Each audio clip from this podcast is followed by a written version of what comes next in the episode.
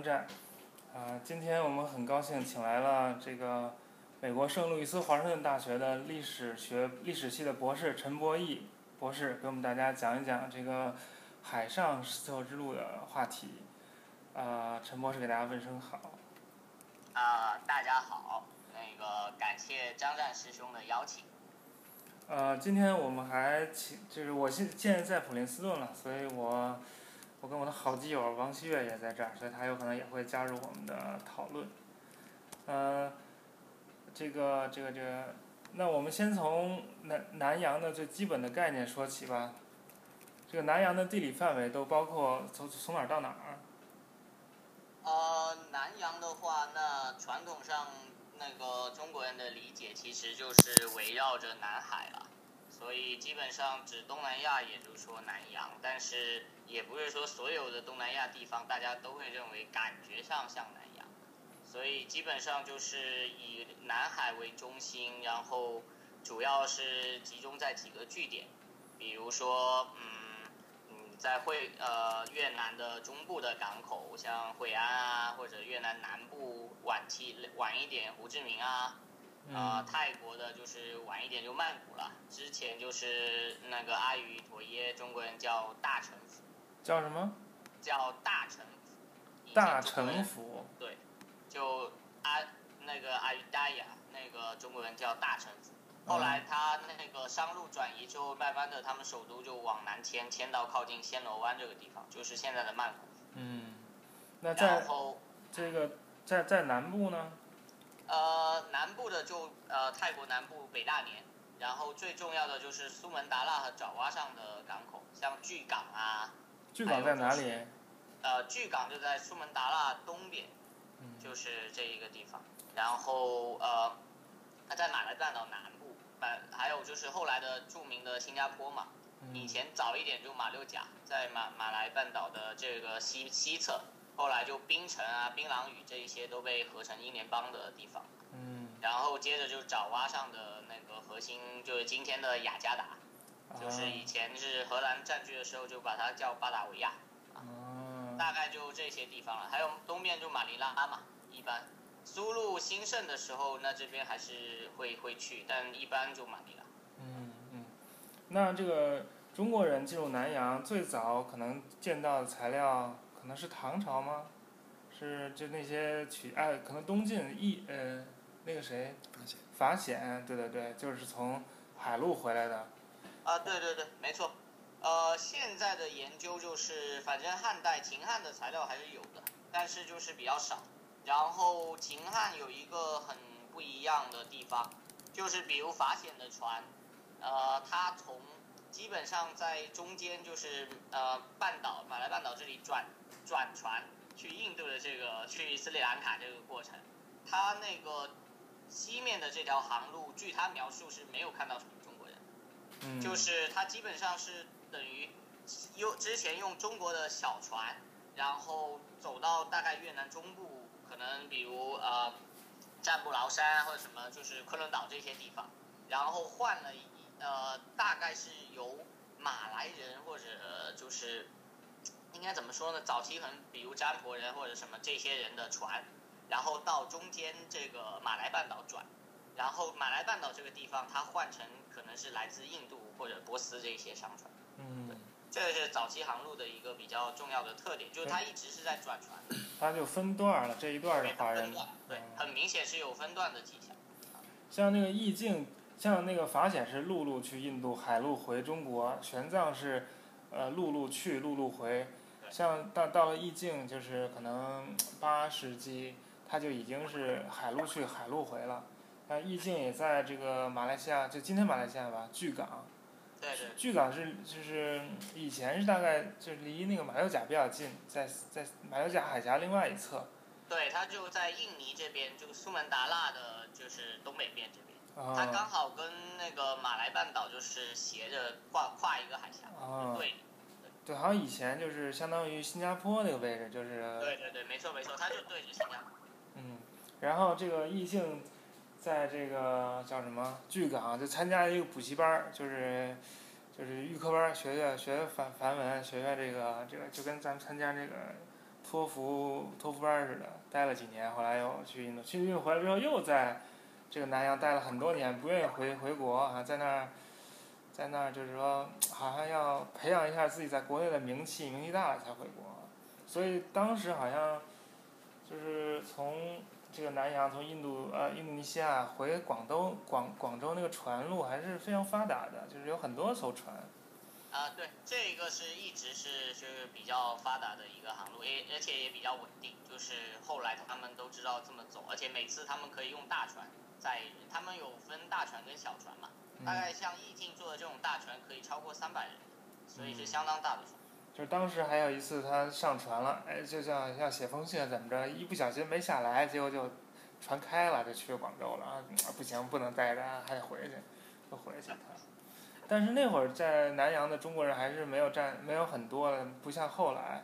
啊，对，大概要到宋代以后，就基本上原先这一段，就比如回广州这一段，还很有可能就是阿拉伯人的就是的商船，是阿拉伯人在经营的航线。嗯。大概在宋代以后，这一边的就东面的南跨南海的这个航线就被中国商人这个夺取了那个呃主导权。嗯。那个到。葡萄牙人到马六甲的时候，他们就发现已经有很稳定的，比如说一百五十个或者是两百多个中国商人是住在马六甲，已经稳定的居住下来。就我我插一句，就是一般人想到阿拉伯人都是沙漠中的民族，骆驼上的这个这个沙漠之舟啊，就骑着骆驼，然后打仗拿个弯刀什么。其实阿拉伯人的航海技术是非常高超的，像这个《一千零一夜》里最著名的辛巴达航海。其实就是讲的讲的阿拉伯人嘛，像阿拉伯人最早从那个今天的伊伊拉克巴士拉，就是伊斯兰教刚兴起的时候就坐船去了印度的信德地区，然后在信德地区扎根儿，然后传播伊斯兰教，这都是早期的就是阿拉伯航海技术。当然他们也是大量的就借鉴了波斯人的航海技术了，像玄奘也也记录了一些就是关于霍尔木兹海峡这样的波斯人的事情。但是，啊，那会儿好像是玄奘好像是讲斯里兰卡的时候提到这个霍尔木兹海峡，然后像泉州，像中国这个福建大港有有很多很多阿拉伯人的遗迹啊，但他像那个广州当年皇朝不也杀了好多阿拉伯人嘛，也是来就是通过海路做做商贸，就是说阿拉伯人其实就是伊斯兰伊斯兰了，就是这个他们在海上其实是很有势力的，而且在。整个呃印度洋世界，就很多航海的词汇其实都是来自波斯语，在早期，但但但后来慢慢这个他们好像势力衰弱衰落了。嗯，对对，没错没错。反正中国人最知道的就是，比如泉州蒲呃那个蒲氏家族嘛，就是蒲寿根嘛，他当时因为那个降元之后就很有名嘛，他们家一直在泉州就是大族。反正广州其实有人不知道，就是早期。呃，穆罕默德的叔叔其实葬在广州，他他那个广州在某些穆斯林心中其实仅次于麦加跟麦地那的那个第三大圣城，有吗？因为有他，仅次于麦加跟麦地那的第三大圣城。这么厉害？没有这么厉害吧？因为他的，因为他们确定就是穆罕默德的那个叔叔，他们当时那个使节团到了之后，后来他们有这种大佬葬在广州。就那个地方现在不让一般人进，就有他们的墓地。哦。然后广州还有最大概是可能在中国最大的，就最早最大的那种呃穆斯林遗迹，就是那个怀圣寺嘛，整个整的跟个大灯塔圆的一样，很漂亮。然后里面有很多那个碑刻的，很早，啊，相当厉害。这广州一开始按照像那个柯大卫老师他们的说法，你看早期文献。它其实就是省府是中国人在管制吧，除了省城是一个什么辽满什么什么多少里以外就是一个另外一个世界，但是省城里面你发现说周边其实是阿拉伯人的世界。哦。相当像广州在唐代以前是一个相当值得研究的城市，嗯很独特啊。那在后来，这个我们可能还是更关心中国人在南洋的故事了。中国人是不是还是随着郑和下西洋才更多的了解南洋？接触南洋？呃，一部分是一部分也不是，就在他之前，就他们到的时候，其实已经发现那里有很多中国人了。比如说你那个印尼那个景石嘛，那个 Gresik，他们其实中国人叫它新村，新村就是说它新很多人去到那里聚居了之后，就变成一个新的村了。嗯，这个大概有有超过两千人的，然后像杜坂啊什么也大概有一两千人。最夸张的是在那个巨港啊，就刚才说的巨港那个地方，嗯原先那个有一个叫施敬清的中国人已经跑到那里去，然后他皈依了伊斯兰，嗯，然后管理着巨港，结果他就那个他小孩那个，呃，他呃就是郑和他们船队到了之后，他就随郑和他们就是呃留下他那个小孩当领导，他就随着船队回中国了。哦，但是这个问题就出在他两个小孩，一个他男的叫施继孙，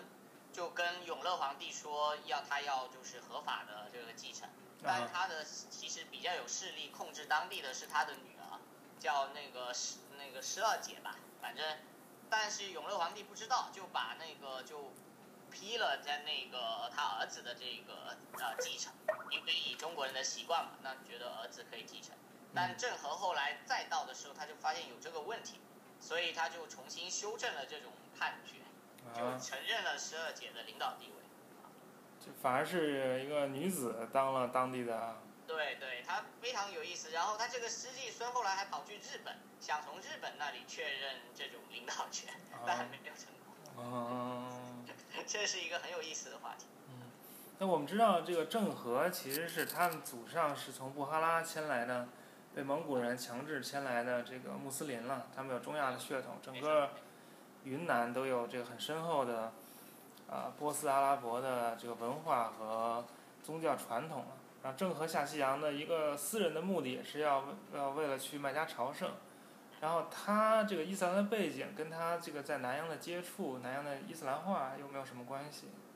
呃，这个关系很大，就是因为像他带的，比如马欢这种，都是很纯正的这个这个所谓我们叫回族了，但其实他们会称自己称为那个啊、就我们说中国穆斯林好了，所以他们是很纯正的穆斯林。那他们到了以后，其实这个地区在那个时候还没有伊斯兰化的，所以现在依照现在学者的研究，反正分为两派，一派认为这个地方伊斯兰化反正是就是呃西边过来的，一派认为是中国人带来的。现在反而是中国人这一派在材料上占据占据优势，就因为他们到的时间很早，然后他们留有一些记录，这个只介绍了中国人怎么在当地建清真寺，然后帮助当地人那个皈依伊斯兰教的过程。这个过程大概香火最鼎盛的时候持续了啊二十到四十年，然后到五十年的时候就开始明显见衰弱，到八十年后就明显那些寺庙都呃清真寺都已经衰败掉了，但这个时候才是真正的就是这个海岛地区重新大规模接受伊斯兰化的一个开端。但他们接受伊斯兰化是从西方接受过来的。对，这个时候这一次他们从从那个从印度的，从阿拉伯那边啊、接受的这个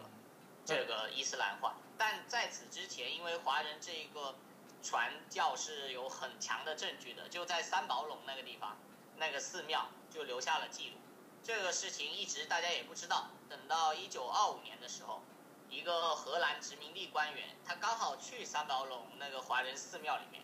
他发现了这个东西。然后他就找了个借口，就把它没收了。所以大他大概从那个寺庙拿了两大麻袋的档案，然后出来之后，他就他就开始翻，然后就把这些介绍到西方那个学界，大家才引起轰动，说居然还有这种事情。所以这是很吊诡的事情，因为就是说，因为后来是基于伊斯兰的原因，说华人，嗯、没有办法把他们伊斯兰化，就成为一个他者，所以很多制造，比如对华屠杀的，这个宗教的名义进行的。但其实就是一开始反而是就是很多穆斯林华人在帮本地人穆斯林化。哦，呃，就是刚才你提到这个早期的这个东南亚，也就是现在的这个印尼和马来地区的伊斯兰化，可能是跟这个华呃这个来自中国的穆斯林的传教有很大的关系。呃，那么就是我想问一下，我们刚才提到这个时代大约是明元朝末年、明朝初年，这个郑和下西洋这个阶段。呃，那么明朝呃郑和以后海禁以后，这个呃这个中国就是沿海地区和东南亚的这个交流大概是一个什么状态的？那么是不是还是中国穆斯林在这个海上丝绸之路的这个呃贸易当中占有这个呃从中国方面而来讲还占有这个主导地位？还是说，呃，就像后来我们知道的，就是说，在二十十九世纪、二十世纪的时候的这个，呃，似乎是中国在南洋的华人就变成了这个非穆斯林，这个过程是大概一个怎么回事儿？呃，能不能讲一讲？然后还有一个就是，如果我们回到历史当中的话，比如说我们回到十八世纪，或者是这个十十十六七世纪的话。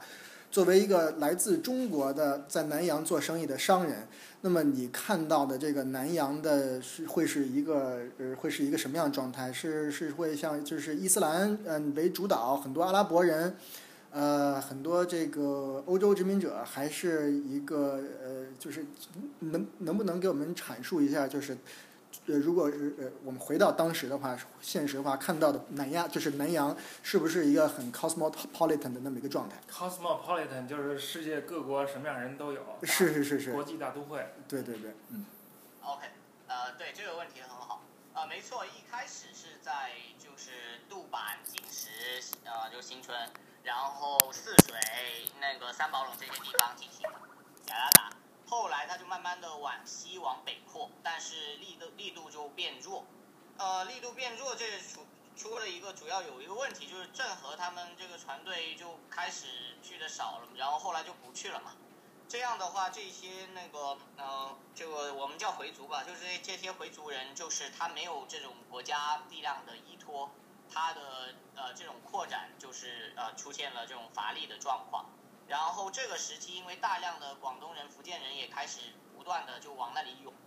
所以就其实就出现了这种局面，就是说不是说穆斯林他会占主导，就去那里的中国人他肯定大多数还是非穆斯林。但是我要强调的是，就是有一些穆斯林他还是有优势的，他可以就是比如说他后来慢慢的大概到一五零零年以后，一些呃君主开始信仰就是呃。穆斯林之后，他们开始转化成苏丹国，这样的话，他们就很愿意任用一些就是穆斯林来管理这些事务。比如说像一个叫林六哥的人，就是他是福建那过去，然后是回民嘛，他就变成一个强有力的首领，然后来管管事，管了很多。君主就苏丹就很信任他，但是你也可以看到很多，比如早期不是的，像广东人那个梁道敏，他也在。港那边称王，就在呃三佛齐呃衰落之后，就是被印度跟印度那个驻缅王国打仗，然后衰落之后，那梁道明就夺取巨港主导权。那时候叫呃文献叫华人企而拒之嘛，就是然后拥戴梁道明当当首领，然后说据说这期间后面几十年有超过十万广东人浮海过去，这个帮助他建所谓的建国或者确立这种领导优势。所以就文献看，我们看不出明显的就是有呃穆斯林占多的情况，但是就是穆斯林在领导上他还是有一些优势的，比如有些呃爪哇人会吐槽说中国人没节操，说为了这个呃利益就说立刻就信了伊斯兰，然后然后就可以那个做买卖更顺利这样，或者是获得领导权，所以我们依据这样的文献看。这后面的发展趋势还是慢慢的就是非穆斯林为主导，这是你第一个问题。然后第二个问题，对你如果现在放到十七世纪去看，其实是一个很多元的地方。这个涉及到呃一个非西方中心的解释，就是以前那些西方学者，早期研究东南亚的西方学者会认为说，那就是葡萄牙人十六世纪初啊占据马六甲之后。这个地方迅速的处于一种欧洲的控制之下，然后慢慢的发展出这种系统啊，巴拉巴拉。但是现在的研究就大概十二十年前的研究就很明显指出了，说这个不是事实。他们对于当地比如穆斯林来说，这个欧洲人占据的只是马六甲，还有就马六甲北边这些我们过不去，西边这些我们过不去。但是马六甲以东的广阔的这个岛海岛世界都是我们的。他们的首要目的是把这些地方的原来印度教的势力，那些印度教徒干掉，所以他们成功了。而且就在一五零零年以后的四个世纪，你看到这个地方穆斯林取得了多大的成功？对于他们来说，这个才是他们的主业，那些欧洲人不是主要的问题。所以这个是不同的历史解释，你造观点视角，你会造成的不同感觉。如果一个十七世纪的华人到那里，他首先会觉得确实非常多元，他要打交道的人很多，那他可能就是看利益而动，主要的他会跟苏丹有一些合作，然后获得港口什么的管理权、征税权，呃，有一些他跟西方人合作，然后获得贸易特许权，这样，所以他那时候他还是能看到很多波斯人、印度人。各种人聚集在那里，像雅琪啊，什么那个，呃，还有特别是东面这些港口都是可以见到的。好，我那个补充一下啊，就是根据我学过三天半的这个古希腊语，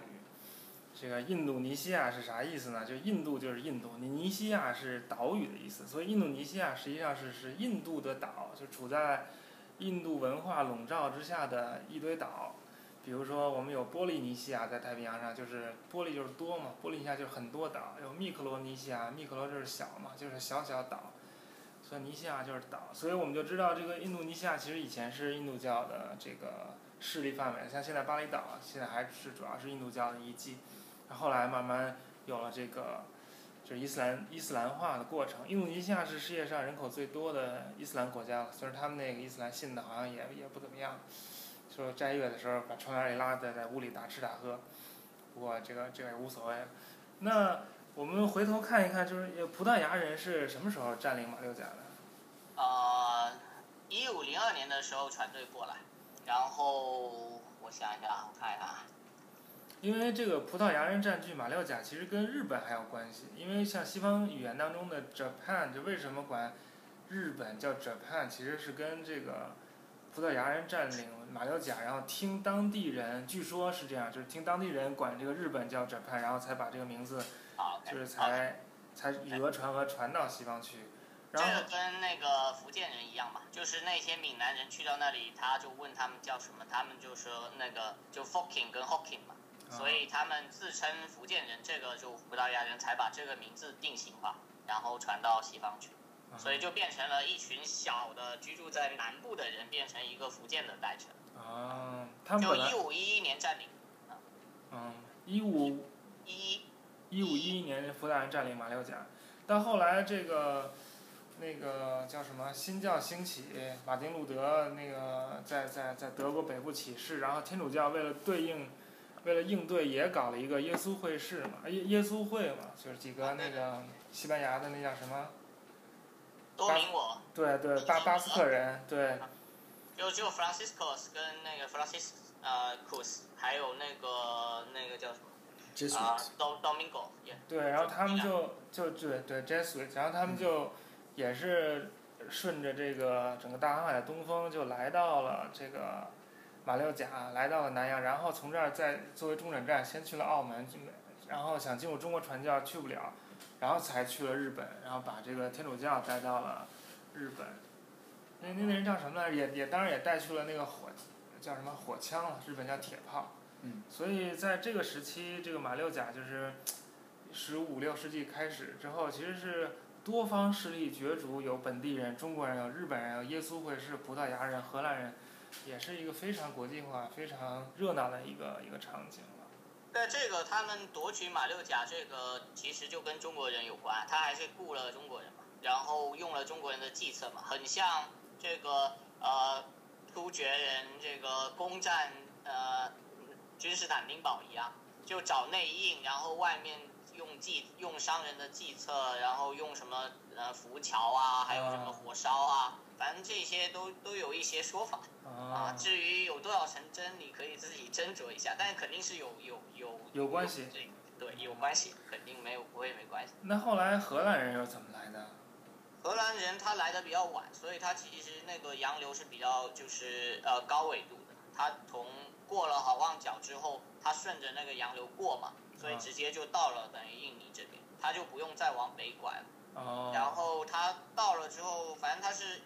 呃，十十七世纪初就一直在这边要谋求建一个据点，然后搞到一六四一年把马六甲拿下来，但是他们没有把马六甲作为主要的运输中心，就是他们在之前就是呃，他想他想他们想在万丹立足，然后在哪儿？在万丹，也是在就苏门答腊的这个东面的一个地方。嗯，然后那个万丹的那个土球这个比较厉害，这个呃这个万丹那个土球比较厉害，这这样的话就是呃在在爪爪哇的西面，然后他土球比较厉害，他们搞不过当地的这个酋长，然后他们没办法就灰溜溜，他们就跑到那个呃雅加达这个地方。然后在那个华人首领的帮就招了一些华人，然后建了城。第二年改叫巴达维亚，然后接着用巴达维亚做据点，搞了很多年就把万丹打塌了。然后还有就四一年把葡萄牙人这个马六甲这个据点给搞下来。一六四一年，对，马六甲是四一六四一年他们搞下来的，这主要是联合了当地的那个苏丹嘛，就是当地的呃马来的统治者，然后他们也得利了。等于就控制了整个南洋地区，就是印度尼西亚这一大片。呃，没有，它主要其实就是控制这一带的这个香料垄断，但其实，在东边，它还是在在香料群岛那边，呃，它还是没办法完全切断那个葡萄牙人的那个香料呃这种供应线路，只是说把它限制限制的很死，他自己拿了很大一个份额。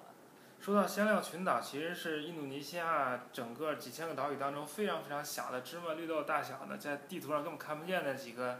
小点儿点儿。但是这个小点儿岛上，就是是世界当时什么桂皮，还有什么丁香，nutmeg 啊，那个那中文叫什么？肉肉肉豆蔻，肉豆蔻，就那么几样东西，唯一的产地就只有那儿有，其他地儿都没有，所以就是控制那儿。就是欧洲大航海的目的，其实就是为了找香料。其实那个香料的来源非常非常就是非常有限，非常小，在很大很大的地图上就看到那么一小点儿。嗯，只有那儿有。那哥伦布去了美洲，拿了几块树皮，天天说那是桂皮，煮来煮去，这也没什么卵用。嗯，anyway，那荷兰在印尼的这个殖民，给印尼给今天的这个整个呃印尼马来南洋世界留下了什么痕迹？感觉好像没什么痕迹。哦，很大的影响啊！基本今天把印度尼西亚能成为一个民族国家，那真是荷兰人的功劳。哦。你知道的这些都是殖民遗产啊，只是说现在你不能够公开，就为这个叫好而已。但是事实上，它就是呃慢慢的形成这种。呃，印尼语里面有个叫呃有个词，就是比较本土化的表表达，这个词就表达一种呃群岛环绕在一起。然后作为一个整体的，一个但是又是一个非中心的观观念，它就有点像你比如说呃海上马来世界有点像这个，但又不不一样。它那个词叫呃努三塔了，就是说群岛环绕。然后后来就用这个词来代指他们心中的印度尼西亚，嗯就像我们比如说心中的大中华这样一点啊，或者南洋世界一样，大概就是这种感觉。因为其实，在那一片地区，在殖民者来之前，它是一个。就是互不同属，大家都觉得自己跟邻居不一样，也没有一个统一的身份。那个地区的多样性很高很高的，就是很多那些人在荷兰人到之前，其实那些地方马来人大概只有百分之四，就是真正意义上的马来人。但但是就后来迅速的，大家都慢慢的有了这种认同嘛，就是比如说像米兰加堡人，他们会移到马来半岛上，然后占据统治地位，后来他们也马来化了。也会觉得自己就就是马来的，所以这个是一个漫长的形成过程。但是你要想，如果不是英国殖民跟荷兰殖民的关系，首先这个地区就没那么快，起码没那么快会被整合起来。其次就是绝对不会出现像马来西亚跟印度尼西亚这样两个国家，然后还搞出马来语跟印尼语这样的微微小不同的，但是又又必须在政治上承认的独立的语言。呃，对，而且这个印尼语本身也是一个通用语，它不是说限定于某一个。因为印尼就有这个问题，它原先主要人口是在爪哇岛嘛，爪哇岛也是最强的嘛。但是爪哇语是跟印尼语是不一样的呀，就是那个他们印尼语是那个呃巴哈萨印度尼西亚嘛，但是你爪哇语是就是 Javanese，或者你就是巴哈萨 Javanese。嗯这是不一样的，就是互相之间其实不能沟通的。但是印尼呃，就是爪哇岛又是最强的，但后来他们其实做了妥协嘛，就是等于用通用语来作为国语嘛，所以他们也经历了国语化运动。这个其实跟中国也很像，只不过中国最后是用就是说的就是最普遍的那个语言来那个，但那个语言刚好是跟它的政治中心经呃是重合的，所以中国的呃国语推进要比印尼容易得多。那其实就是说，荷兰控制这个整个印度印度洋那个印度尼西亚马来世界，和它就是进入台湾，在台湾建立几个据点，其实也是在同一个进程中的。对对对，没错，这个是它这个是南面的进程，它南面就以巴达维亚为主，北部它其实想像搞一个澳门啊或者什么那样的据点，但它一直干不过，就是他民民政府也没有同意啊，清政府也没有，他民政府没同意，他又干不过呃葡萄牙人，他打了澳门，但他没打下来。嗯，所以他就去占了一个台湾。他就跑到那个呃福建往东走嘛，然后他们就占了澎湖嘛，澎湖那个明代官员就一直赶他们嘛，啊，占了澎湖。对他们就说东面那个地方就赶他们去东面那个地方，下面我就不说了，省略五千个字。对啊，，就是所以后来他们就跑到大原那边去了，跑到台湾去了，台湾去了，他们倒是安居了很长时间。但因为他们运气又不太好嘛，遇上那个明清易代嘛，那郑成功也有这个需要，所以就后来就把他们赶跑了。但其实这个是他们一个就南北的一个布局，他们还是很想就是在北面跟中国作为呃一个据点，然后拓展中国市场，这个是他们的目的。就我要说到日本了，就是说，其实荷兰人也也进入日本了，在这个 就在平户那边，对，在这个德德川幕府锁国之后，日本唯一允许进入的就是这个荷兰人，因为荷兰是就是新教，它不像这个葡萄牙人天主教就是热衷于传教，他们好像就做做生意就好了。所以在日本，这个西学叫做兰学，就是荷兰的兰。然后日呃日本人以前都是学习西方都是要学荷兰语，嗯，等到后来才开始学英语，像那个那啥，那这是百万元大钞那人福泽谕吉，一开始好像是学荷兰语的。好像这个就是汽水儿叫做荷兰水吧？都很漂亮。什么？他们那些蓝学的书籍，包括早期就是呃日呃日和这种呃对照的书都做得很好，就都是标荷兰语的。早期嗯都有荷兰语，就是互译这种对着看的。嗯。对，他们但他们主要被限制在离岛，所以他们也出不去，就在平户那边。然后他们的商馆跟区跟中国人是对着的，就唐人是允许在那里有一个，就中国人跟荷兰人是最大的两群在日本的所所谓外国人。嗯，对，对，所以这个荷兰其实在当时的世界当中还取取得有一个比较举足轻重的地位，现在好啊、像不太说。对，是的，他曾经其实很辉煌嘛，只不嗯，过他后来被英国人压制下去了，那就没办法了。但是荷兰好像军事上并不是非常强，不像英国那样。十六世纪的时候很强，十六、十七世纪的时候相当强，他那个时候真的是用船坚炮利来行。嗯，就是他那只不过是他确实国家缺少一个腹地，然后没办法说很好的应对这种外面的那个呃威胁。第二就是他的金融结算系统后来落后于英国人了，所以他后来就等于被被压制住。但你看他前期打葡萄牙人，那还是绰绰有余的。啊所以他军事上还是很强的，只不过就是说他呃自己的工作重心吧，就后来发生了变化，他们也不再谋求在北面建立据点，后来就在印度尼西亚安心拓展了。但是呃一般人可能不知道，说是他合属东印度，但其实那么多岛，他真正就是全部管理相当相当晚，晚到你都不能想象，比如像一九多少年这样，他们才上了某些岛设立了行政据点。嗯，对这个过程相当缓慢，它一开始主要就是控制雅加达周边，就巴达维亚，主要就是在爪哇岛跟苏门答腊西边这样这样一些地方，它控制。其他地方它只要控制航路跟据呃，就是那个垄断那个胡椒跟香料就可以。嗯，他其实对真正控制那个岛的腹地也没什么需要，他只要呃，对，所以你看，像著名的那个呃日惹那个遗址啊，很晚等到荷兰人跟英国人就是在欧洲打仗嘛，英荷战争，然后英国人打把爪哇接管了，打下来了之后，才无意中发现了这个在爪哇岛中心腹地的那一个千就是上千年的遗迹，啊。你就知道他从来没有深入到但但荷兰就是放开印度尼西亚也是到了二战之后，就是被印度被日本打跑了才，所以他其实一直在那儿。对对，没错。所以印尼人其实对日本人有特殊的好感，特殊好感日本人是来解放他们的呀。但印但日本人好像对印尼人没做什么好事儿。嗯，没有没有，其实还是做了一些的，而且还有很多就是在荷兰呃印尼出生的这种那个日本人，还留后来一直还留在那里，印尼政府还给他们授勋啊什么。呃，很很多这种事情的，就是这个中国人不太愿意提，就是在东南亚国家里面，其实就相对而言啊，就是印尼对日本的那个那个厌恶感是很低的，就是当地人他们，因为他们更讨厌荷兰人，很简单。对，这个在这个二战的时候，这个东南亚地区从这个缅甸到印度到这个呃印度尼西亚，不都有这个就是日本人试图建建立这个大东亚共荣圈，然后还把这些领导人给弄到一块儿，最后还开会。啊，这这个有有有一系列的证据证明，就是在这些地方还是有很多的当地人愿意跟日本人合作，把这个西方殖民者打走。一开始那个你现在昂山素季他他爸爸那个那个昂山将军，一开始也是跟日本人合作的，嗯只不过他看风向比较准嘛，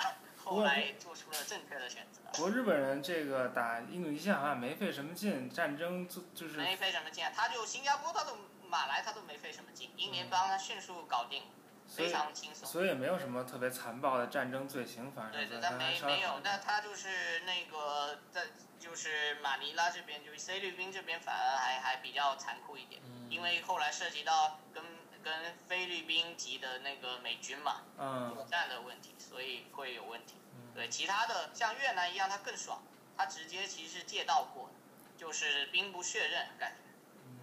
这解决了我一个大疑惑：为什么 AKB 四十八在东京、大阪、民国开了分店之后，第四个分店竟然开到了雅加达，叫 JKD 四十八，竟然比上海还早。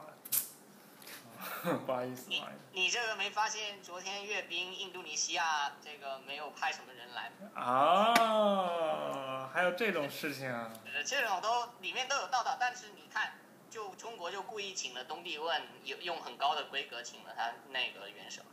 因为东帝汶原来是普属的，然后印尼就一直想把它吞进去嘛，但其他是合属的，啊所以东帝汶一直对印尼来说是个问题。啊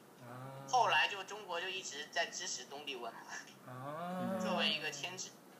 嗯，还有这这么好事儿。对对对，所以看阅兵，不同的人是该看不同的点。哎呦，看门道出来了，我有门道。哎，我想再问一个问题啊，就是说这个是不是这个明朝在郑和下西洋以后的海禁，事实上没有就是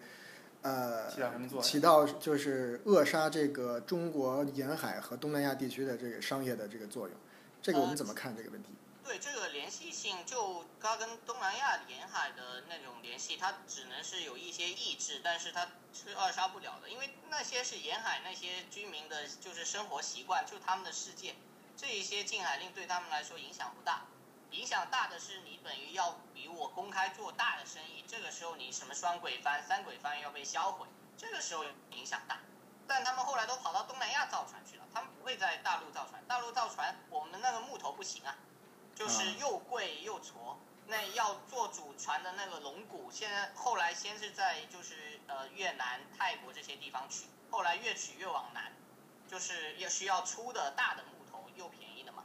所以现在都是有记录的，就是那个价格，从福建的，比如说你说呃那个钱到泰到中南半岛大概就已经少一半了。到那个马来，那只有三分之一了。那大家都跑去那里造船，都在那里活动了，都不回来。因为印度尼西亚也有世界上最大的热带雨林之一了，所以他们的森林毕资源竟毕竟就是原料也方便嘛，只要那个这个英国人有记录嘛，他每个地方他都记录说那个船多少钱，所以很详细。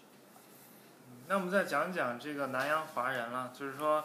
南洋华人在在南洋地区势力很大，做生意，然后，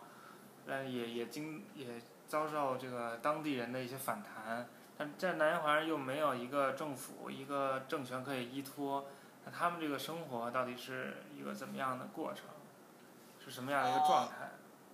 对，这个是，所以他们有很多社区嘛，就是那些社区其实就是很典型的华人社区，最典型的就是在巴达维亚，专门是有中国人的社区的，在你那里生活，你什么就就什么外语都不需要懂嘛，就跟唐人街一样，你圈起来你就在里面干活，然后你有诉讼，他还有专门的，就是里面专门的就本地的华人的官员给你搞诉讼嘛，你邻居欠了你五两。你也去那里投诉他、起诉他，这都很正常，所以他们的生活倒不是很受大的影响。就这些社区长期来看，就是长期的一个角度看，他们能够在那里繁殖、繁衍下去，然后立足、慢慢发展，都还是跟这一些组织有关。然后中国人有很多，虽然没有建立政府，但是他其实有很多成型的组织嘛。你看像会馆啊、秘密会社啊、寺庙的这种那个网络啊。还有那个像那个宗族的这种网络啊，